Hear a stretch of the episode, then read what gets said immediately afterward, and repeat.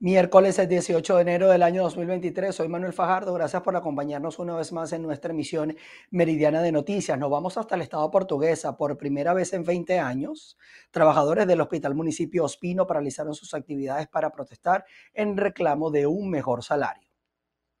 Hoy nos encontramos aquí a las afueras del hospital en la situación que nos obligó, la situación económica y los sueldos por debajo que estamos percibiendo los trabajadores.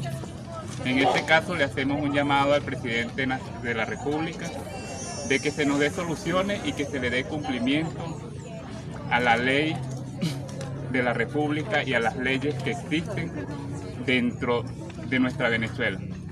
De tal manera que necesitamos que se le dé cumplimiento a muchas cosas, muchos, muchos beneficios contractuales, como es la contratación colectiva, este, muchos servicios que hacen una felicidad de vida para el trabajador. Nosotros vinimos a diario, a cada día venimos a nuestro trabajo, a darle derecho de salud a, los usuarios, el cual el presidente hace omiso de la situación que nosotros estamos viviendo. No tenemos la calidad del uniforme para atender a los pacientes, pero sin embargo asistimos, lo atendemos, le mostramos un cariño, un amor a los pacientes, pero nosotros no nos estamos mostrando amor ni cariño con el sueldito ese que lo está llegando, pues es un sueldito. En vez de darnos eh, mejorando el sueldo, lo que hace es de mejorar el sueldo, la motivación del personal cada día está peor, ya el personal viene porque tiene una vocación. Estado Lara sigue alzando la voz por las condiciones laborales. Destacaron que las casas de estudios superiores se mantienen gracias a la autogestión. Buenas tardes, establecemos este contacto informativo desde las afueras del rectorado de la Universidad Centro Occidental Lisandro Alvarado, en donde una vez más el personal activo jubilado y pensionado se encuentra protestando porque el año 2023 no inicia diferente a lo que terminó el año 2022. Débora Velázquez Valecillos, miembro del sindicato, profesora, quisiera que habláramos un poco no solamente las condiciones salariales, sino las condiciones en las que se encuentran también los estudiantes. Sí, todo lo contrario, el 2023 se agrava la situación de todos los trabajadores y del sector estudiantil. ¿Y por qué decimos que se agrava? Con la situación dolarizada que tenemos en la economía el salario que devengamos quedó hecho triza, pulverizado y ahora está más distante el poder tener calidad de vida nosotros como trabajadores y nuestro grupo familiar. El sector estudiantil está afectado, no tiene transporte, no tiene beca, no tiene comedor, todo lo que había logrado con las luchas lo ha perdido. Nosotros en este momento decidimos hacer esta concentración para que todos los trabajadores de la universidad se sumen a esa gran aula abierta que comenzó a desarrollarse a nivel nacional y aquí en Barquisimeto con los educadores de los diferentes niveles. Es sorprendente cómo se han ido incorporando no solamente educadores, trabajadores de diferentes niveles, porque el espejo donde nos estamos viendo en este momento es el mismo. Salarios precarios, sin seguridad social, sin calidad de vida, sin poder tener la posibilidad de recrearnos, sin poder movilizarnos en nuestro vehículo. Es dramática la situación de todos los trabajadores venezolanos. Nuestro llamado es que se incorporen a esa gran aula abierta que en este momento está acá en Barquisimeto, latente, latente por las demandas que están haciendo todos los trabajadores de acá de la región. Profesor, importante destacar que las mejoras que se le han hecho a la UCLA ha sido por parte de autogestión de los mismos estudiantes y apoyo de la empresa privada. Pero también la gobernación del Estado Lara anunció hace algunos meses atrás que iba a inyectar recursos a la, a la, por lo menos a la parte del rectorado. Solamente fue pintura, ¿qué fue lo que hicieron? Sí, solamente fue la pintura de la fachada externa, porque si uno hace un recorrido internamente por la casa del rectorado, nos damos cuenta que hay una serie de daños a nivel de la infraestructura yo celebro ese apoyo que los estudiantes, el sector privado le dio a la universidad, pero ese no es el deber ser. El deber ser es que el Ejecutivo Nacional asuma la responsabilidad que tiene con la educación por ser un servicio esencial. El Ejecutivo está obligado a hacer la inversión correspondiente, inversión social en estos espacios educativos porque es la gran responsabilidad que tiene. No puede darle la espalda. El Ejecutivo tiene que entender que sin educación no va a haber transformación. Sin educación se van a apagar las luces del progreso y la transformación del país, que eso nos tiene que doler a todos los venezolanos. Muchísimas gracias. Eran las palabras de la profesora Débora Velázquez de Valecillo, quien es miembro del Sindicato de Trabajadores de la UCLA, que se encuentra a las afueras en una protesta pacífica en el rectorado de esta Casa de Estudios Superiores, exigiendo una respuesta a todas las peticiones que han hecho y sobre todo eh, demostrando que una vez más seguirán en la calle hasta tanto sus eh, solicitudes sean respondidas. Desde Barquisimeto en el estado Lara reportó para ustedes Andreina Ramos. Los eh, jubilados del de CENIAT en el estado Táchira protestaron en contra del de poco dinero que a su juicio reciben por su jubilación. Lorena Bornacelli conversó con ellos y nos trae los detalles. A las protestas nacionales de docentes y personal de salud se unieron también los jubilados del CENIAT, quienes aseguran que lo que perciben mensualmente no es suficiente para cubrir sus gastos. Bueno, yo soy jubilada del CENIAT, trabajé 35 años en esta administración de la cual estoy muy agradecida porque el CENIAT de verdad nos dio mucho, aprendimos muchísimo. Pero lamentablemente, como comentó una compañera, el CENIAT se fue cuesta abajo. Cuestiones que no sé qué pasó, pero pues no ahorita viene el caso juzgarlo. Con nuestra jubilación y nuestra situación, este, yo les quisiera decir es que en todas las civilizaciones del mundo, desde la antigüedad, el anciano, el maestro, eran los personajes más admirados, más respetados de cualquier comunidad. Y lamentablemente en Venezuela eso se, se tergiversó. O sea, el maestro, el jubilado, el anciano, es como echado a un lado, como que ya no sirve, vamos a ponerle un depósito con una pensión de 130 bolívares mensuales. O sea, eso no le alcanza para nada, ni para comprarse su medicina, un hipertensivo, algo para el un dolor de cabeza. Mientras tanto, los distintos sectores públicos también han convocado durante los próximos días a mantener las manifestaciones de calle, hasta tanto las autoridades encargadas den respuesta oportuna. Reportó desde el estado Táchira Lorena Bornacelli.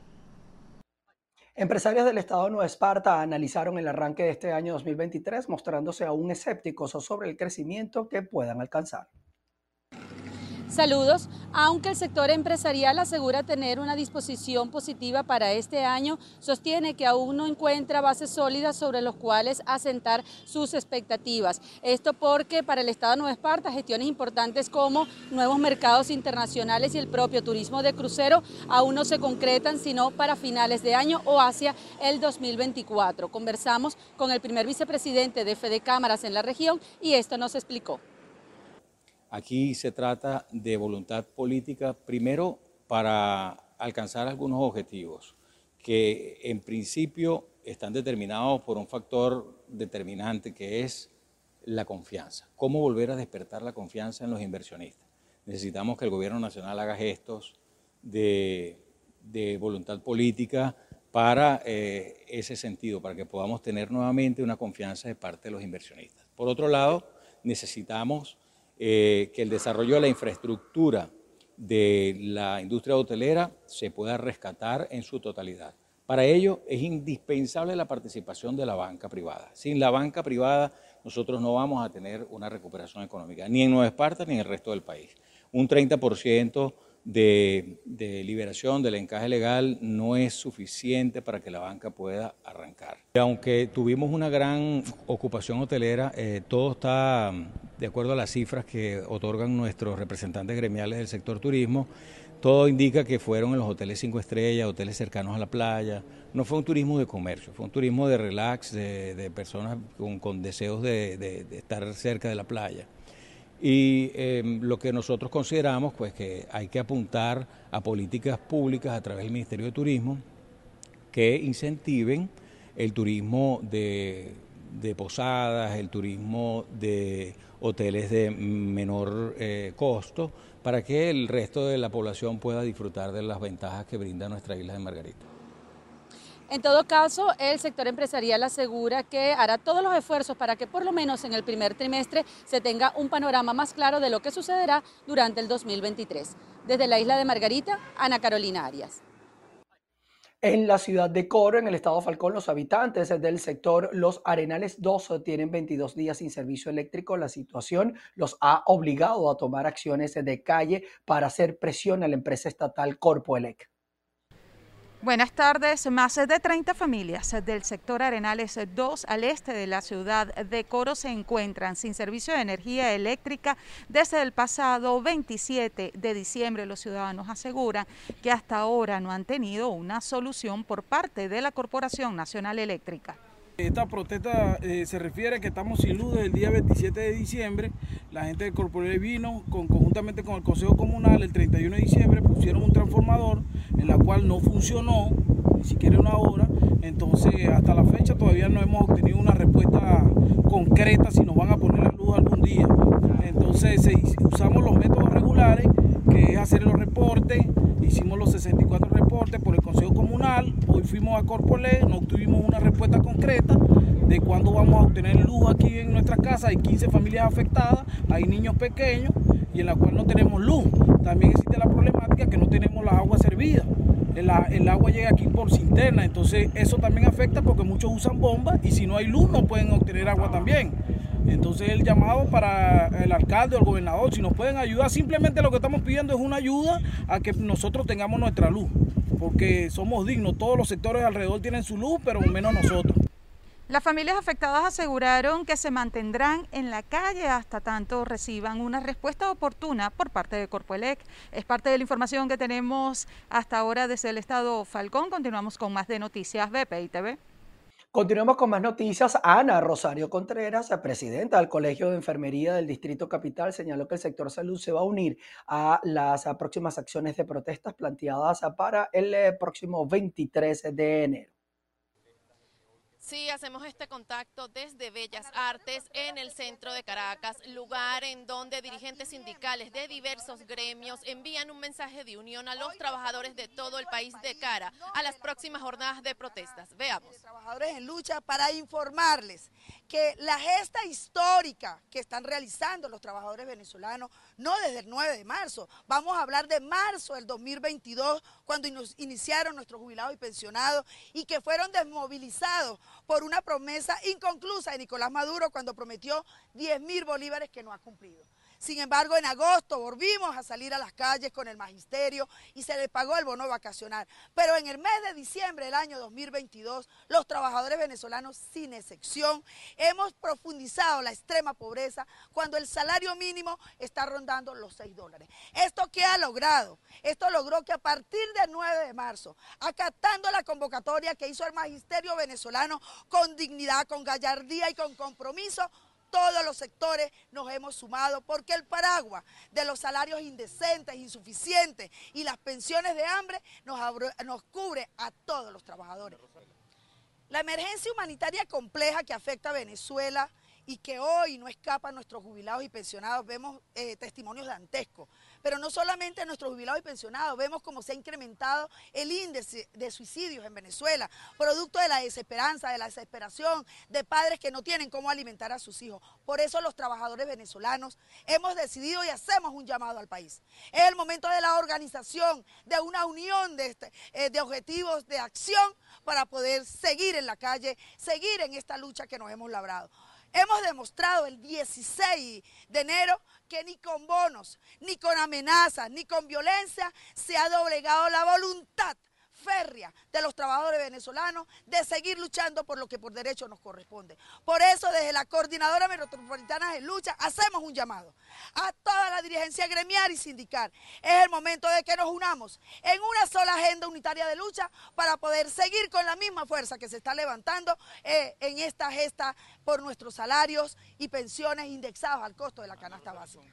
Estas fueron parte de las declaraciones de Ana Rosario Contreras, presidenta del Colegio de Enfermería del Distrito Capital, quien aseguraba que los trabajadores continuarán en las calles y pedía la unión de todos los sectores para continuar exigiendo el cumplimiento del artículo 91 de la Constitución Nacional. Esta es la información que mantenemos hasta el momento desde Caracas, Venezuela. María Alejandra Silva.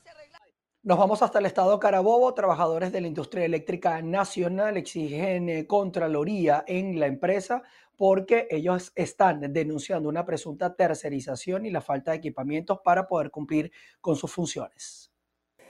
Trabajadores de la industria eléctrica nacional exigen contraloría en la empresa y denuncian tercerización.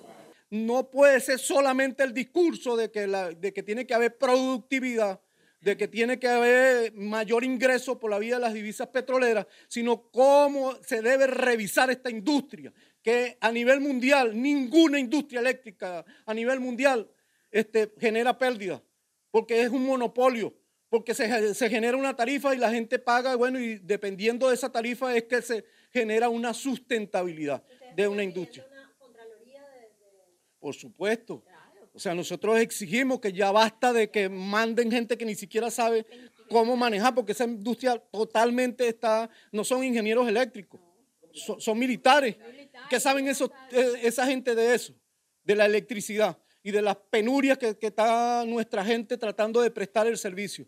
No, ya basta de eso. O sea, tiene que haber una revisión del manejo de, de esta industria, de cuáles son las prioridades que ahora se convierte en que, o sea, en nuestra convención colectiva hay un artículo que establece la eliminación de las contratistas que, que no son prioridades, porque ese es fuente de negocios, del que, que llega ahí es para, bueno, para tratar de, le dieron un premio y entonces ahora lo pusieron donde hay, y entonces bueno, eso es lo que viene a hacer negocio. Entonces no contrata lo que nosotros necesitamos y no lo que necesitan los grupos que los ponen ahí.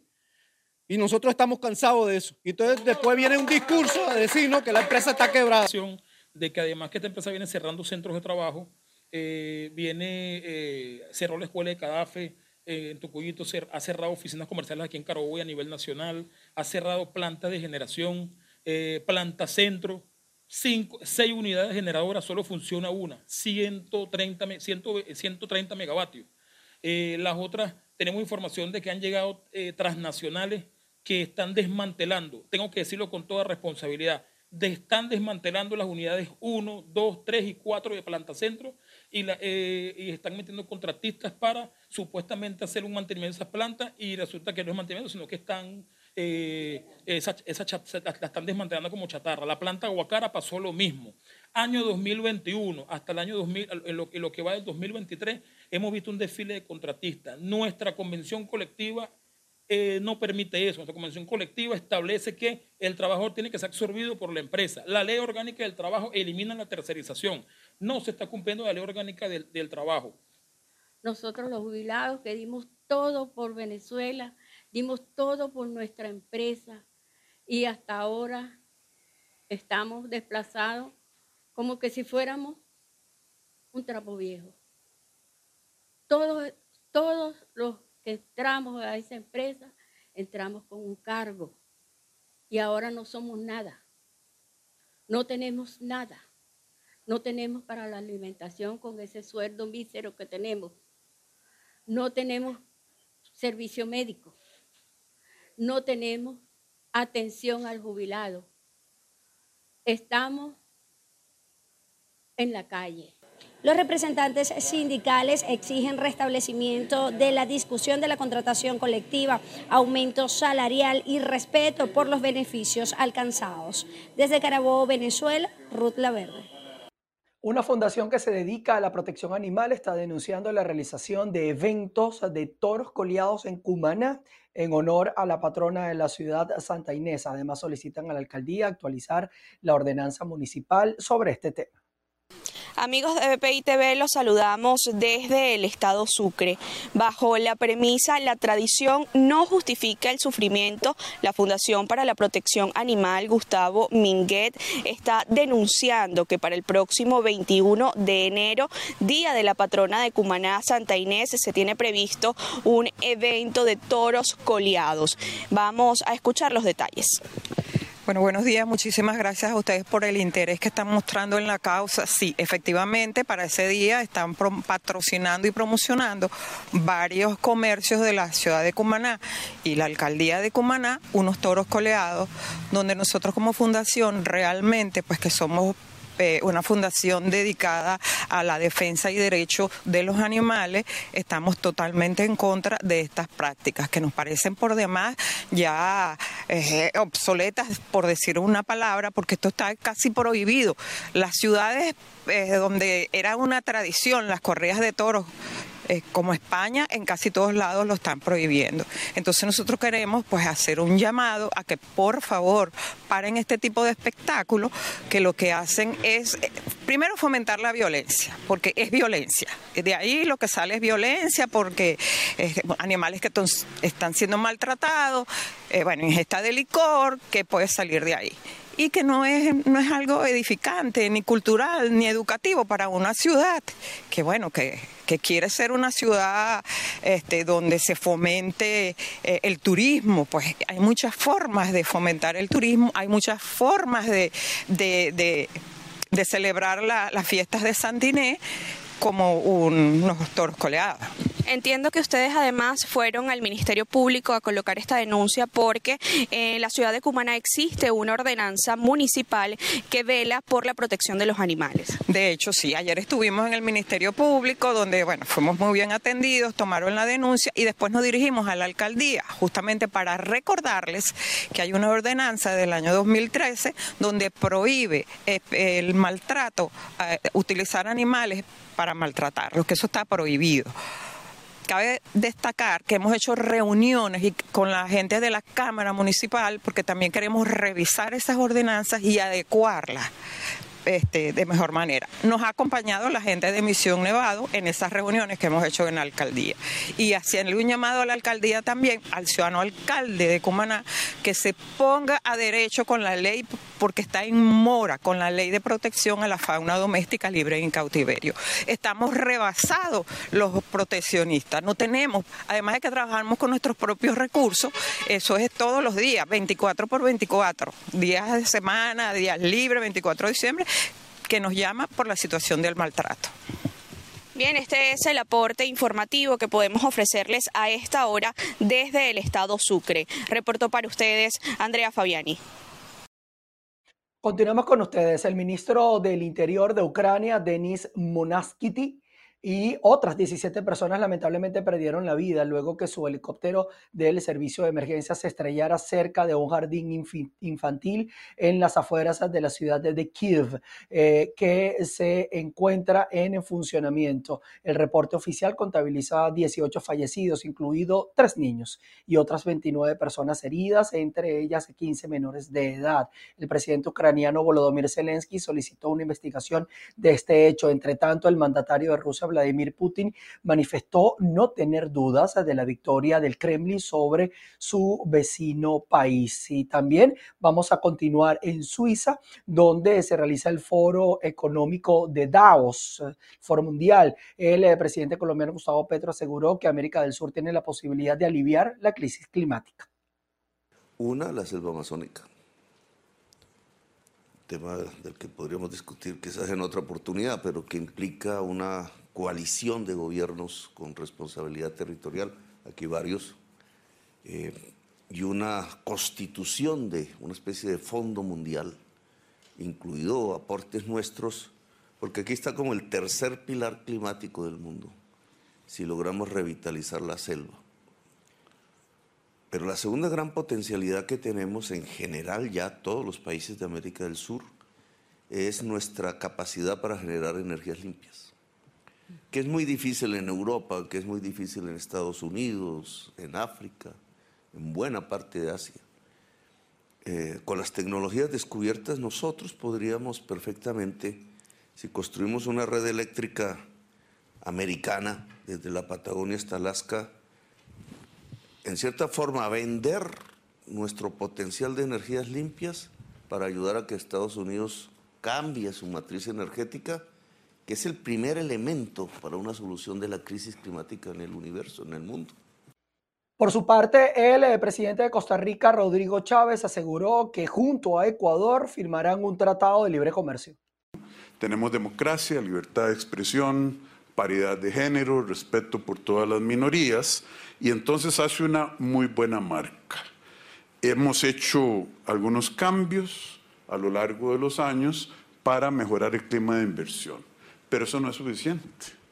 Este gobierno, tenemos ocho meses en el poder, estamos tomando acciones muy importantes para abrir nuestros mercados. Pronto firmaremos un tratado de libre comercio que el presidente Lazo y yo discutimos en mayo Nos venimos a Colombia donde una mujer fue condenada luego que la fiscalía presentó pruebas que demuestran la entrega de dinero para que manifestantes generaran presunta violencia en el año 2020. Después de una investigación desarrollada por la Fiscalía, un juez condenó a seis años y seis meses de prisión a Camila Botero Cardoso, señalada de entregar dinero del Frente Ernesto Che Guevara de la guerrilla del ELN para financiar los hechos violentos que protagonizaron integrantes del Grupo Primera Línea durante las protestas del año 2020 quien habría gestionado la suma de 23 millones de pesos para financiar el grupo autodenominado Primera Línea en las ciudades de Cali, Pereira y Medellín.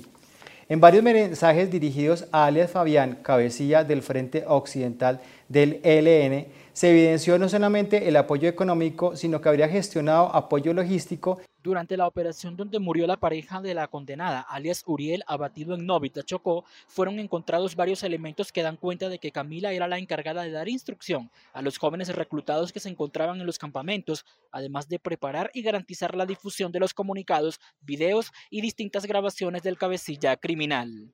Alias Camila Olucidot era compañera sentimental de alias Uriel, quien habría fallecido en una operación militar desarrollada en octubre del año 2020 y además sería la responsable del adoctrinamiento e instrucción a jóvenes reclutados que se encontraban en campamentos de la organización en el departamento de Chocó. La condena se produjo porque alias Camila llegó a un preacuerdo con la Fiscalía en el cual aceptó los delitos de concierto para delinquir, rebelión y falsedad material en documento público. En Bogotá, Miguel Cardosa, BPI TV. Bien, y con esta información desde Colombia, nosotros llegamos al final de nuestra emisión meridiana. Gracias a ustedes por estar en nuestra sintonía. Quédense a disposición de nuestras redes sociales. Están allí para informarlos a ustedes de lo que ocurre en Venezuela, en Latinoamérica y el resto del mundo. Nos veremos a las seis de la tarde nuevamente.